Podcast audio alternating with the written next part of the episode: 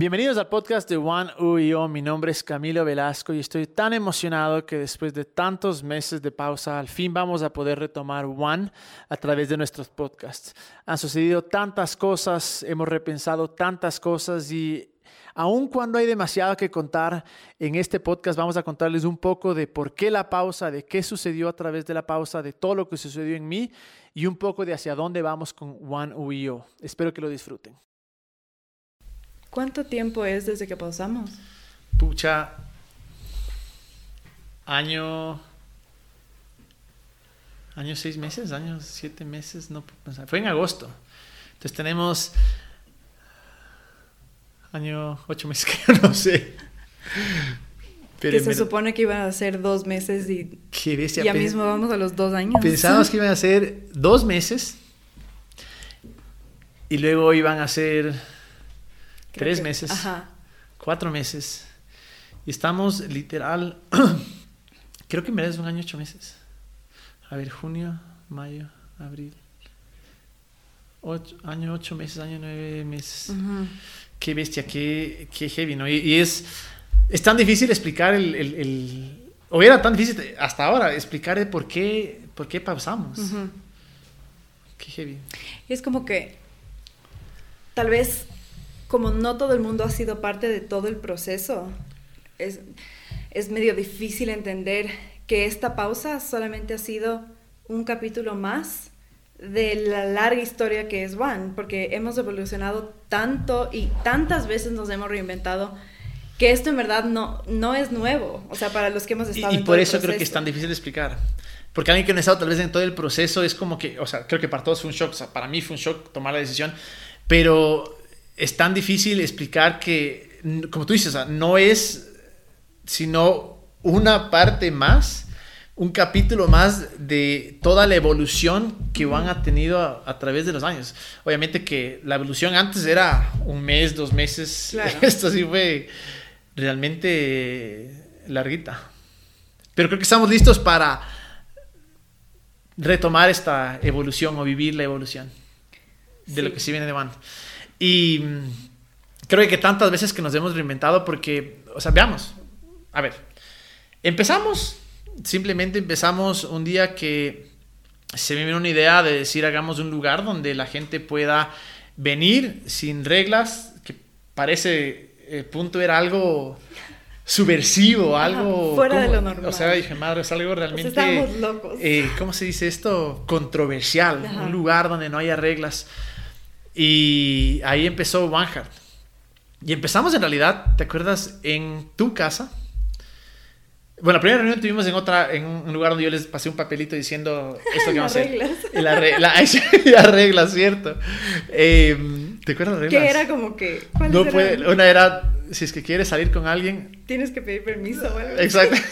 y no era nosotros, sino de tu líder, tu sacerdote, lo que sea, tu autoridad ah, espiritual. Claro. Ajá. Eh, Luego empezamos en, la, en tu casa, me acuerdo. Ya me moría por ti. Y tú también, pero te hacías la dura. No, yo no. No te hagas.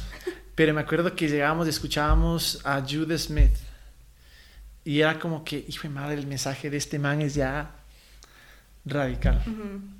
Y de ahí, al fin tú te fuiste, te largaste, literal, me votaste. Y empezamos en marzo del 2011 en un departamento y dijimos, a ver, lancémonos. Y era horrible. Era horrible porque tú no estabas, pero era horrible porque era yo leyendo. O sea, cogía, había la Biblia y leía. O sea, a mí no me gustaba, pero era como que leía, leía, leía, leía porque para mí eran cosas nuevas que nunca me habían contado. Y ahí, hasta que llegaron nuevas personas. Y comenzaron a llegar uno y otro. Y éramos movimientos, así empezamos en verdad. Como un movimiento, un grupo. Y comenzó a llegar la gente. Y comenzamos a intentar diferentes cosas. ¿Te acuerdas que teníamos un formato completamente diferente? O sea, y no sé, no sabíamos mucho hacia dónde íbamos ni qué queríamos, pero teníamos súper claro lo que no queríamos. Así es que era, no sé, o sea, como la misma estructura que nosotros ya veníamos conociendo de cómo buscarle a Dios, que era como algo tan establecido. Y buscábamos como una manera diferente. pero no teníamos ni la más mínima idea de cómo eso se veía. Entonces muchas veces solo volvíamos a lo mismo que ya conocíamos y nos tocaba como pararnos y decir, no, no es por ahí. O sea, yo me acuerdo, yo creo que, que, vino un cambio durísimo cuando tú ya volviste a mi vida. Sí. Y te, Al Ecuador. y te involucraste y comenzaste a decir, hagamos estos cambios. Le hicimos más chévere. Hagamos estos cambios, hagamos estos cambios, hagamos estos cambios. Y me acuerdo clarito, o sea, la, última imagen que tengo de One Heart fue en una casa que llenábamos de focos. Llenábamos de focos, ¿te acuerdas? Teníamos un, un backdrop ahí que decía, Let's go change our world. Y era chévere, pero teníamos un espacio para conversar, o sea, de cinco minutos para chilear, eh, tocaban cualquier tipo de música. Y luego, o sea, hasta ahí creo que fue el o sea, una reinventada más que éramos como que hasta aquí, o sea, ya, hemos llegado. Ajá. Y luego vino el Greg y la Krista y nos metieron el bichito de hagamos más. Y ahí fue cuando nos hicimos, que fue también el cambio de One Heart 100%. a One. O sea, cambiar la estructura, cambiar la imagen, cambiar el nombre, cambiar el logo, cambiar absolutamente todo como para tener ese potencial de crecer, porque en One Heart era, era hermoso y pasábamos increíble. Y súper familiar, o sea, era chiquitito. Era, se sentía lindísimo porque era como una esencia de lo que era One Heart. Pero obviamente iban, ¿qué? ¿Unas 50 personas? Sí. A menos que tengamos eventos como Thanksgiving que iban que hicieron como 200 Pero claro, ver 50 personas era Increíble, pero ya no teníamos la estructura para soportar más crecimiento. Entonces, cuando el Greg y la Krista llegaron, fue justamente como a, potenciar ese crecimiento. Si no nos quedábamos dormidos, creo yo. Total, o sea, estábamos tan cómodos porque creíamos que ya habíamos logrado nuestro propósito. Y, y cuando ellos llegaron fue como, o sea, reestructurar absolutamente todo. O sea. Y, fue chévere porque fue la misma esencia, o sea, un lugar donde la gente pueda venir, conectarse con Dios eh, sin prejuicios, aun cuando internamente, ahora vemos atrás, tenemos tantos prejuicios, teníamos tantas, tanta estructura y no nos dábamos cuenta, ¿verdad? Que no es malo, pero no era necesariamente hacia donde queríamos ir. Y claro, me acuerdo que comenzamos en el House of Rock, el bar más a lo bestia en esa época, que me acuerdo que fuimos, negociamos, nos dieron, no podíamos creer. Me acuerdo clarito la The Opening Night la noche que abrimos que era a reventar ese lugar. increíble. Qué bestia fue. Y fue chévere porque, ¿te acuerdas que aún así era súper chill? O sea, venía gente de diferentes creencias, diferentes religiones. No éramos, no teníamos un target de decir, a ver, si eres creyente, ven para acá, sino vengan todos. Eso sí fue a la bestia. Sí, era hermoso. Yo creo que la, o sea, esa fue la primera reinventada. Y la segunda reinventada, tal vez, fue cuando comenzamos ya a, a crecer. Ajá.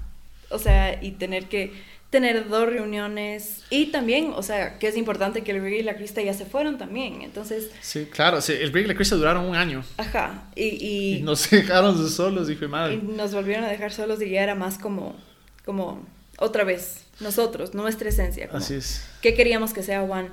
y cómo manejábamos este flujo de gente que venían y venían y venían y venían y o sea, era como, ¿qué hacemos con tanta gente? Y ahí fue, creo yo, la siguiente reinventada que creo que fue necesaria, fue, fue un paso que teníamos que tomar, pero fue cuando se nos ocurrió la idea de, seamos una iglesia.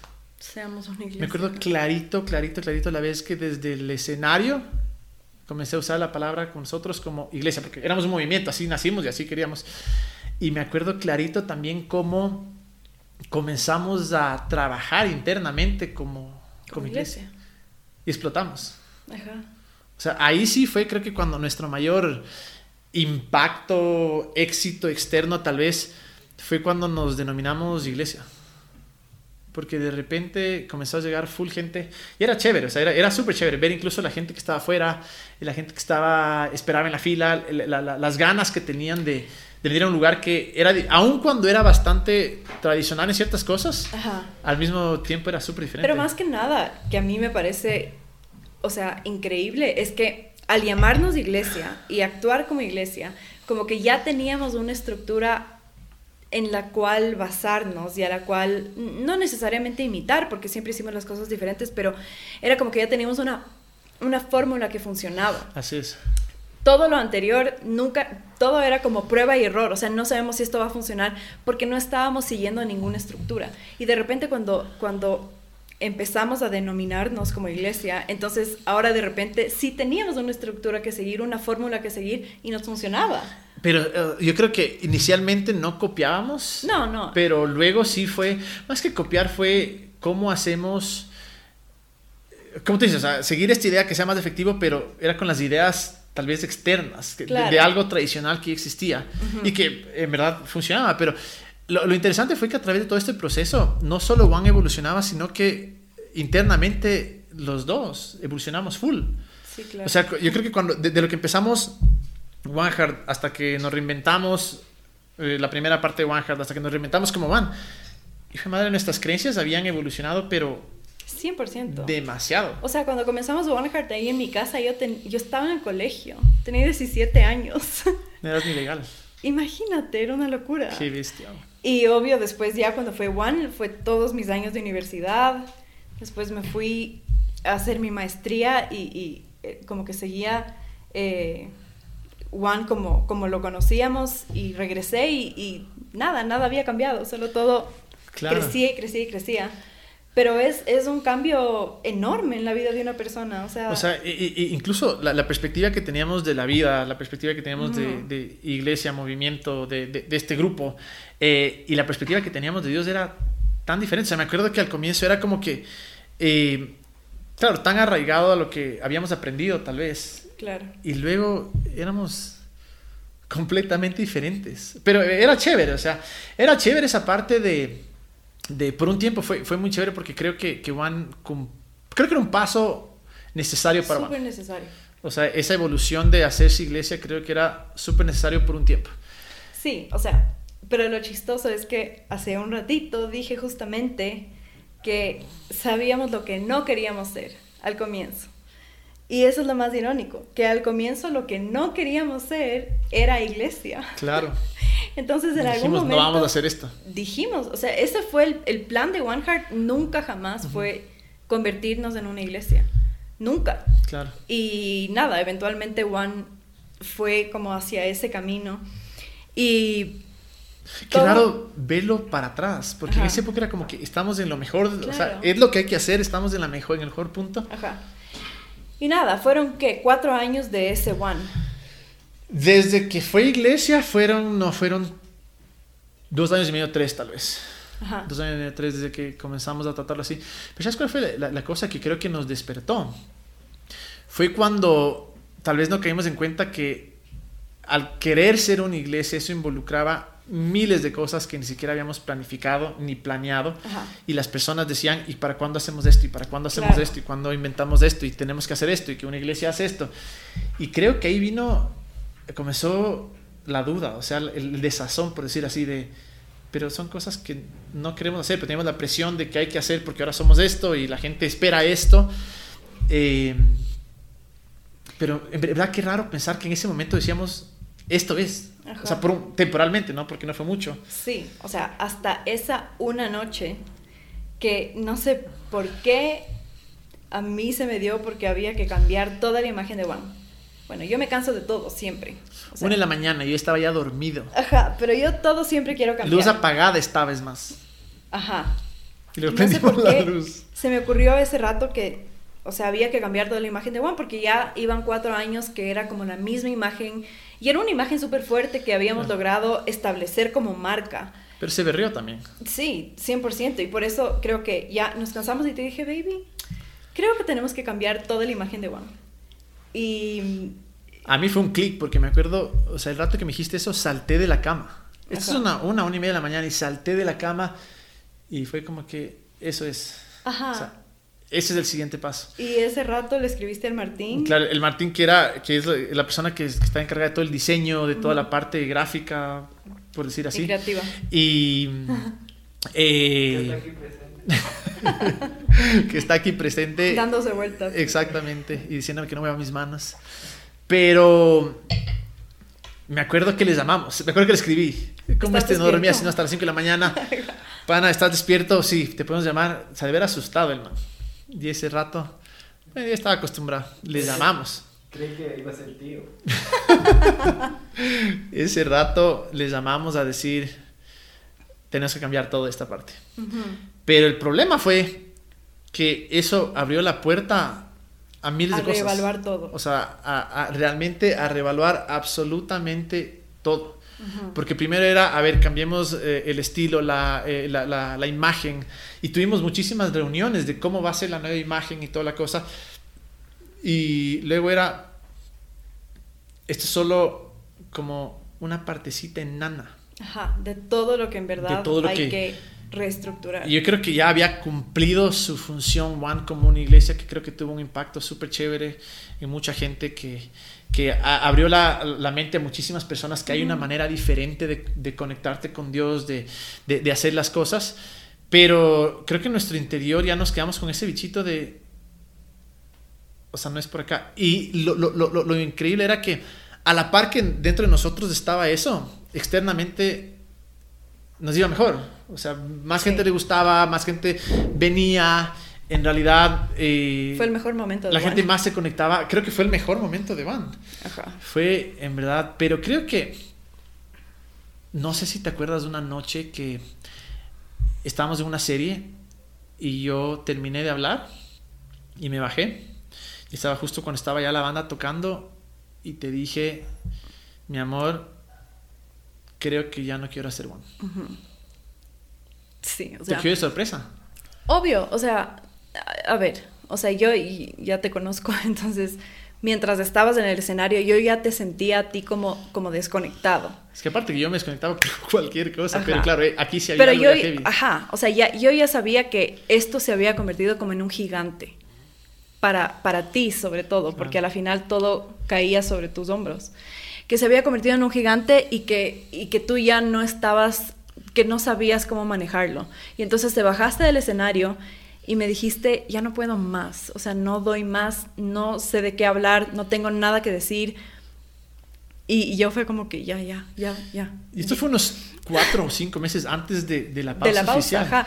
Y, y, fue como que ya lleguemos a la casa y ahí hablamos. Pero obviamente para mí era como, Dios, ¿qué va a pasar? Es que para mí fue como que ese rato parado ahí me choqueó y dije, debería estar disfrutando al máximo. Ajá, o sea, es algo que siempre has amado hacer. Y, pero no sabía cómo explicar que simplemente ya no era lo mío. Y me acuerdo clarito que ahí tú, o sea, me dijiste algo que me dijiste, te has sacrificado tanto por esto, has dado tanto, en realidad vas simplemente a botar la toalla. Y fue como que... Ahí tal vez se vino la primera imagen de que no hay que botar la toalla, sino tenemos que hacer cambios heavy. Y, y, la cosa es que luego los siguientes meses en realidad ya fueron duros porque ya cada cosa que veíamos, que analizábamos, y era eso, ¿no? Que teníamos, que, que fue justamente lo que yo dije en la, en la última... En la última vez que nos, cuando vimos el anuncio de la pausa, en esa serie que se llamaba Seasons, eh, me acuerdo que mm, tal vez decía lo que, lo que sentía que era tenemos que pausar y lo único que sabía era que habíamos llegado a tener éxito en algo que no era lo que queríamos. No porque estaba mal, estaba súper bien, pero simplemente no creo que teníamos la capacidad y se había vuelto cargoso de hacer esto.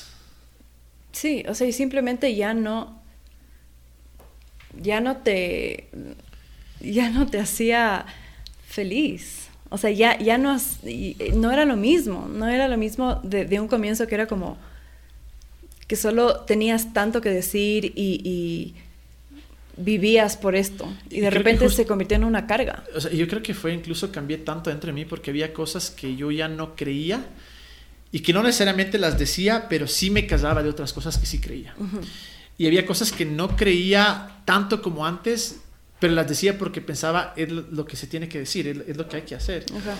Y en verdad ahí creo que, que, la cosa fue, fue un poco heavy porque creo que era cuando las personas más amaban Juan. ¿Cómo les decimos ahora? No puedo explicar, solo sé que estamos teniendo éxito algo que no es, no puedo ir más allá, ya no puedo más, vamos a hacer una pausa, de dos meses. y se, es que pena, eso sí me da tanta pena porque dos meses, a los dos meses las personas estaban escribiendo ya que fue, que fue, que fue, que fue. No, y, o sea, otra de las cosas increíbles es que, bueno, pausamos por esos dos meses. Y nos reunimos con Y nos reunimos voluntarios. con... Ajá, con la gente que, o sea, que sabíamos que tenían bastante clara la visión y planeamos absolutamente todo. Armamos un nuevo One 100%, o sea, ya teníamos nueva imagen, ya teníamos contenido externo, para pero, redes ¿no? sociales. Ajá, ya teníamos los hasta- voluntarios, qué van a ¡Qué hacer, qué van bestia! a hacer. O sea, todo top. Teníamos ya armado el nuevo One. Y de ahí a los dos meses dijimos, No una vez dijimos. más, dije, claro, porque me odiaban, porque cada vez yo les decía dos meses, no, pero hagamos más tiempo. Eh, Tú me acuerdo que me decías, pero ¿por qué más tiempo?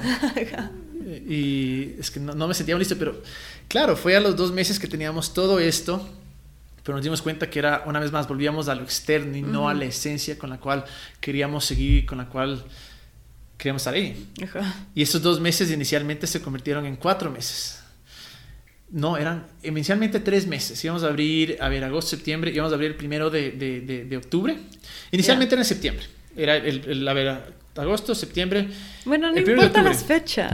para acordarme. Luego, mentira, luego dijimos, no tiene sentido abrir en noviembre.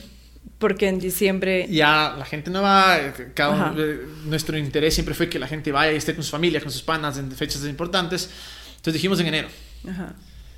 Y en enero llegó y decíamos, todavía nos falta reinventarnos tanto, porque a la par, nuestra mente, nuestro conocimiento, no, eh, un gran problema mío fue que me puse a estudiar. Y digo problema porque el rato que estudié me di cuenta que tantas cosas que antes creía simplemente por, porque me habían dicho porque tenía perspectiva, cuando me metí a estudiar algo más lógico y históricamente, o sea, algo pasó en mi cerebro que dije, hijo de madre, o sea, hay tanto más que hacer. Ujú. Y luego ya teníamos más o menos por abril y nos cae la pandemia. Pero aún así, no sé si estábamos, no creo que estábamos listos, en verdad. No estábamos O sea, listos, pero tampoco pensamos que esta pandemia iba a durar un año, o sea... Y, y lo más duro para mí era explicarles, claro, a la- a las personas de Iván y a los más cercanos, decirles, me decían, pero no te entiendo por qué pausamos. Y les decía, sí íbamos tan bien. Y era para mí difícil incluso decirles, íbamos bien, pero por ahí no era. Entonces, ¿qué era? ¿Qué es? No sé qué es. O sea, eso era, era, solo sé que es algo diferente. Eh, pero yo creo que las cosas se fueron dando de tal manera porque eventualmente si habríamos, creo que no hubiéramos estado listos. Primero que nos caía la pandemia y hubieran estado, no hubiéramos llegado a, a abrir en verdad. Claro. Pero nos caía la pandemia y de ahí todo esto que sucedía en nuestra mente hubiera sido como que, ¿qué carajos hicimos? Sí, y eso también, o sea, fue súper importante porque al, al llegar todo esto del COVID, no nos quedó más que meternos a la casa y pensar. Claro, viene el COVID, porque hasta ese punto teníamos reunión con voluntarios Ajá. regularmente, todas las semanas, Sí. planificando y viendo, tanteando, por decir así, cómo va a ser, y luego vino y se suspendió todo. Y para mí lo, lo más duro fue el saber que antes tenía todas las respuestas, sabía A, B, C, D, y de repente me di cuenta cuando comencé a estudiar que no sabía nada, que no sabía absolutamente nada, que la verdad que para mí era única, había muchas más verdades, había muchas más perspectivas, había muchas más personas que creían otras cosas, aún incluso con respecto a Dios, la manera en la de, de- de conectarse con Dios o de entenderle a Él, había muchas más formas. Y ahí sí fue cuando yo entré en la pandemia en, un, en una crisis existencial maldita, o sea, de depresión, de que un día me hago ateo, el otro día me hago más cristiano que nunca, el siguiente día vuelvo a ser ateo. Fue heavy. o sea, en verdad heavy, porque claro, eh, eh, me imagino con las personas que todavía conversaban en ese punto, les decía una cosa, y la siguiente semana les decía tal vez otra. Eh, Era demasiado, demasiado heavy. Y más que nada para mí fue lo duro de decir, esto lo creí, no puedo soltarlo. Ajá. Es decir, esto es, esto es, esto es. Por más que veía evidencia, por más que estudiaba otra cosa. Y no estoy diciendo que me fui a estudiar cosas nada que ver, sino del mismo tema, temas espirituales, de, de- de Dios, incluso temas del cristianismo. Eh, y te dabas cuenta que las cosas, muchas eran completamente diferentes cuando ibas al, a las raíces o, o- o- o veías más allá Ujú. De solo ver lo que estaba escrito o lo que alguna vez creíste o te dijeron. Sí, qué heavy.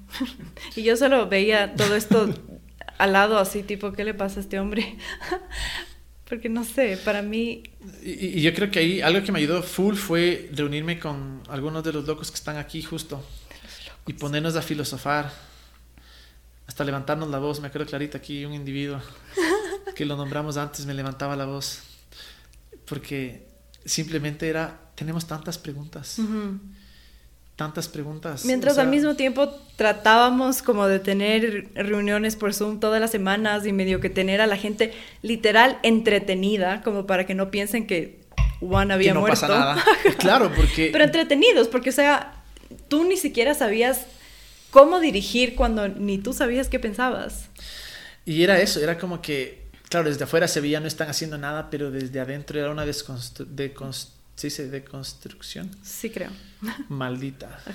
O sea, era una deconstrucción de esas, de tumbar la casa, de tumbar un edificio y decir, ¿y ahora cómo construyo de nuevo? Ahí fue claro, cuando tuve todas esas preguntas, eh, siempre hablé de tener preguntas, pero nunca fueron tan heavy como ahora. Eh, comencé a leer muchos libros, me metí en clases con el Chris Canelos, que es un biblista impresionante, y ya me fui ahí poco a poco, me era confundiendo y, frustrándome. Porque no, al, cambiar la perspectiva que tenía de Dios, eh, muchas cosas que no quería soltar, al venir esta evolución, porque uno siempre se arraiga a lo que le hace sentir bien.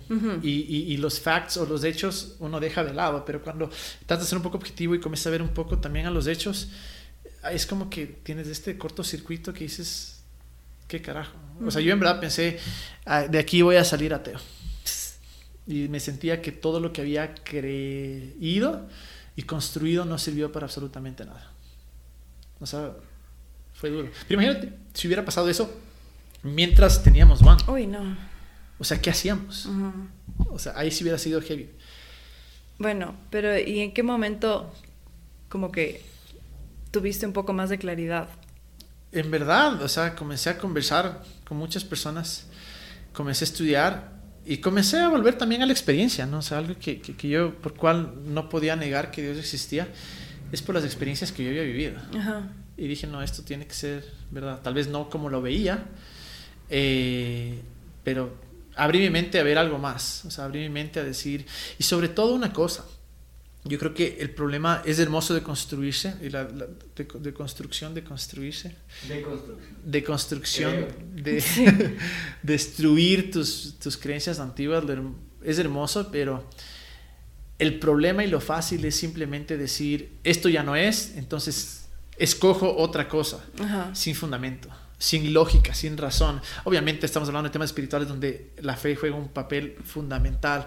Sin embargo, es tan fácil decir, como esto no funcionó, ahora voy a creer esto porque se me ocurre. Pero no quería que eso pase. Quería tener el suficiente estudio, el suficiente pensamiento, la suficiente razón. Y, ahí es algo que entendí que, que fue súper duro para mí. Que las cosas, es un principio extremadamente sencillo las cosas funcionan hasta que ya no funcionan.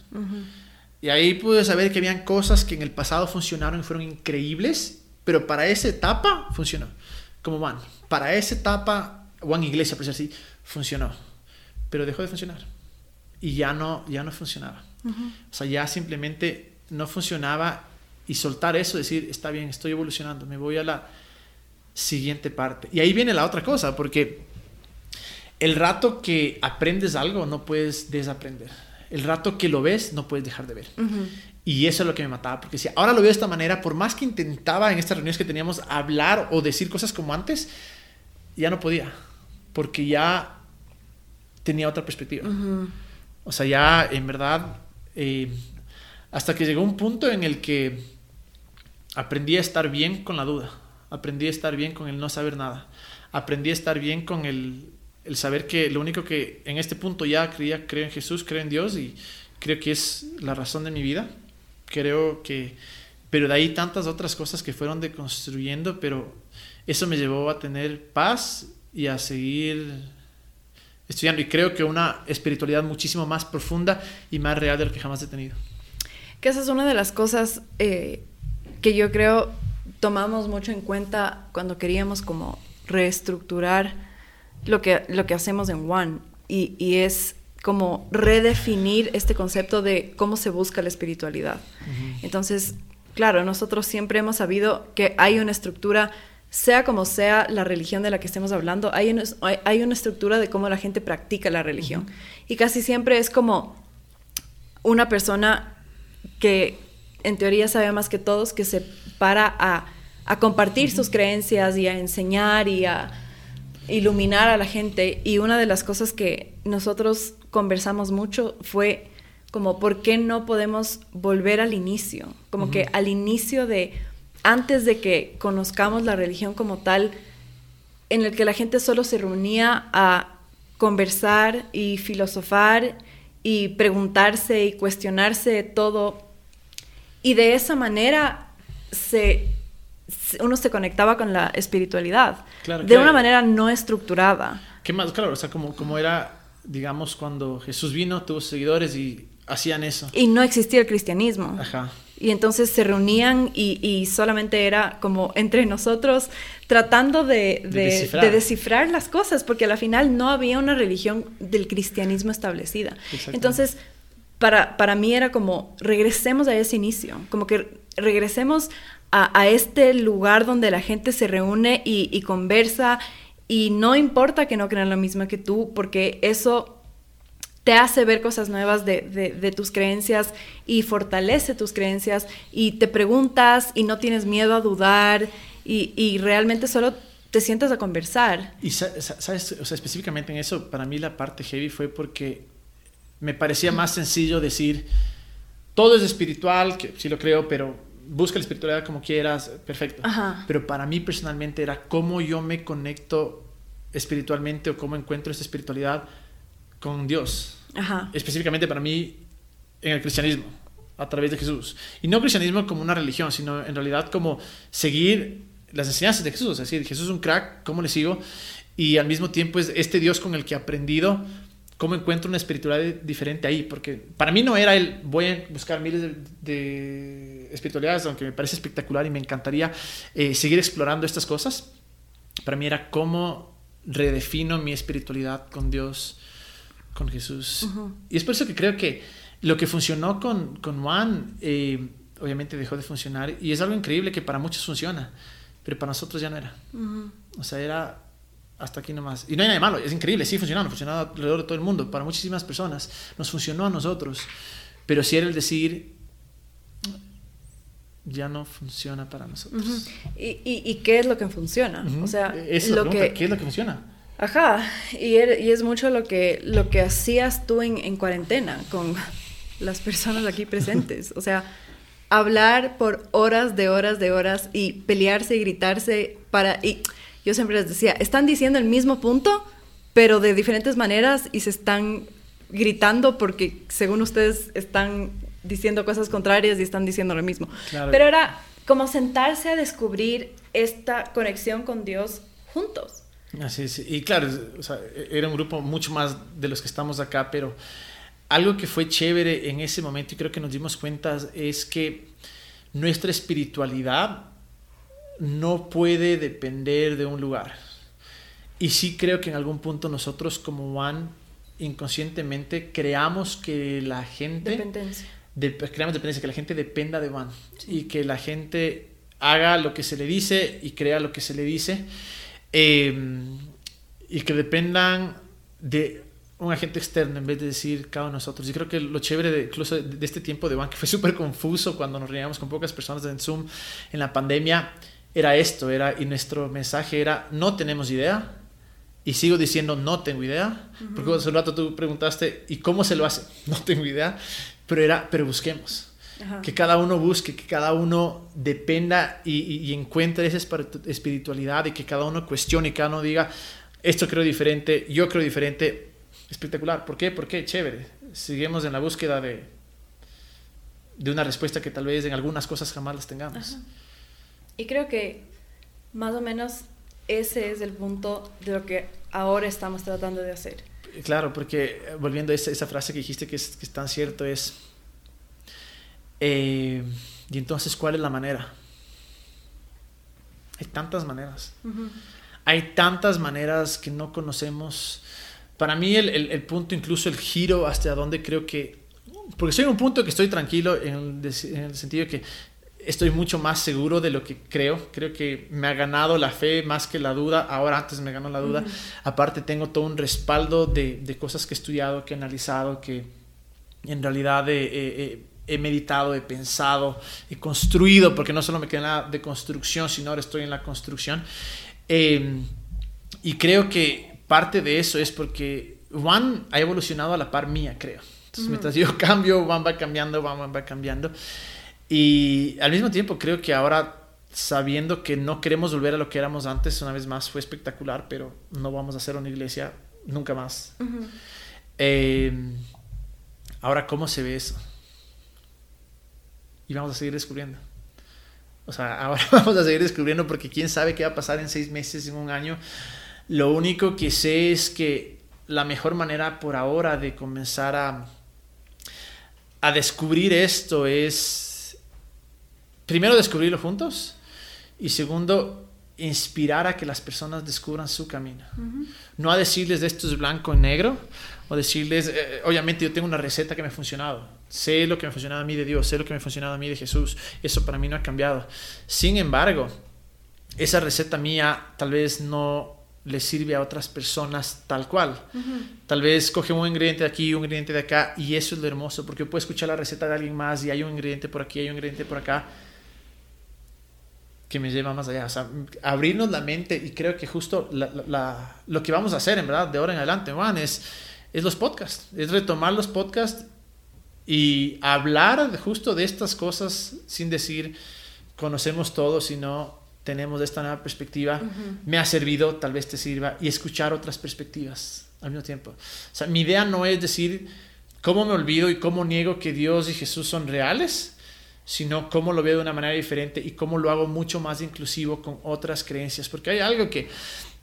Eh, mi, mi, manera de entender la Biblia cambió por completo. O sea, en verdad, por completo, por completo. Y algo que me, me, impactó mucho es una parte que en Juan incluso el man dice, si escribiéramos todo lo que Jesús hizo y dijo, no, habrían los, o sea, no alcanzarían los libros en el mundo para hacerlo. Lo que el man está diciendo es, vean, chévere, aquí hay, aquí hay, aquí hay una verdad, pero hay mucho más allá que no está acá. Y lo hermoso es exploremos esas otras cosas. Que creo que es basado en el amor, ¿no? Creo que esa es nuestra, nuestra guía. Así que creo que por ahí vamos.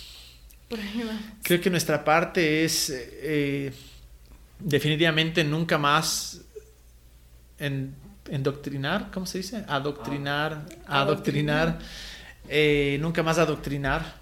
Eh, y, y, obviamente vamos a dar nuestras perspectivas porque la idea es esa, pero eh, si algo me ha funcionado o si algo le ha funcionado a alguien, creo que sería súper egoísta no compartirlo.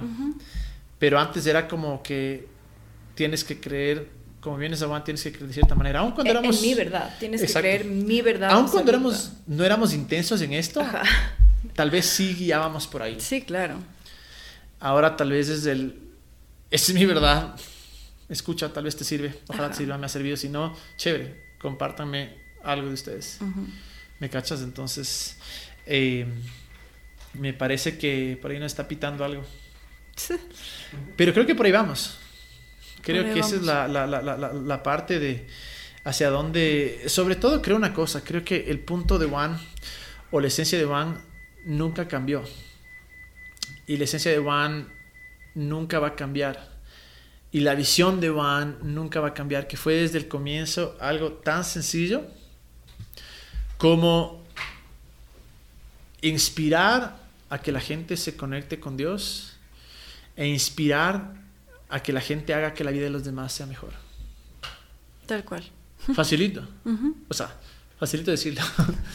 Pero creo que el, punto de estos podcasts en verdad eh, es justamente eso, es de construir juntos, construir juntos, es de aprender a tener fe después de la duda, porque una vez más, creo que muchas personas, tal vez muchos de One, eh, aman lo que era y, quieren algo así, está increíble, pero creo que también hay personas que de One o no de One que dicen estoy en una duda, en crisis existencial del carajo y vamos a decir no tengo la respuesta, pero busquemos juntos, busquemos qué es esa cosa que nos sirve, busquemos esa cosa que nos puede hacer que eh, que nuestra vida sea mejor.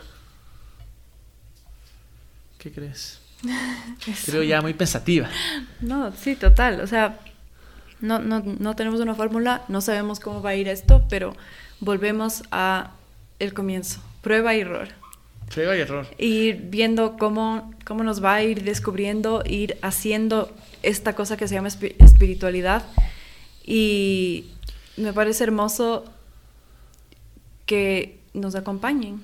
Sí, eh, o sea, esta mejor manera de vivir, que para mí el mensaje principal de Jesús, que era el reino es una mejor manera de vivir, así fácil, pero con inclusividad radical, con amor radical, eh, o sea, para todos, o sea, un Dios realmente para todos.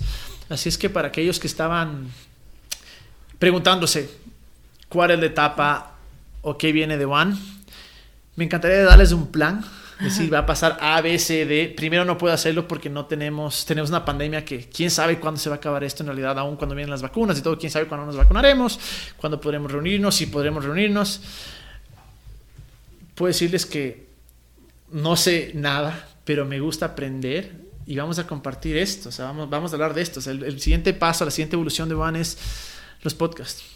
Es hablar de diferentes perspectivas, es hablar de diferentes temas en los cuales podríamos tal vez eh, beneficiarnos, por decir así, con este propósito, inspirar a que la gente se conecte con Dios o con lo divino, aun cuando oyes cómo suena eso, eh, e inspirar a que la gente haga que la vida de los demás sea, mejor. ¿Cómo se va a ver, pero? Podcast, vida ahí. Descubriremos. Pero sí, Creo que por ahí va la, la cosa. estoy emocionado. Estoy emocionado. Creo que, que al fin volví a, sentirme esta pasión de... retomar esa pasión de, de Juan, de, hacer algo y de, esa visión. Así es que, ¿qué te parece? Muy bien. Muy bien, feliz. sí. Bien, así es que bueno, eso es lo que haremos. Eso es lo que haremos, hermano. Así es que desde ahora nos veremos en los próximos podcasts. Va a ser a lo bestia.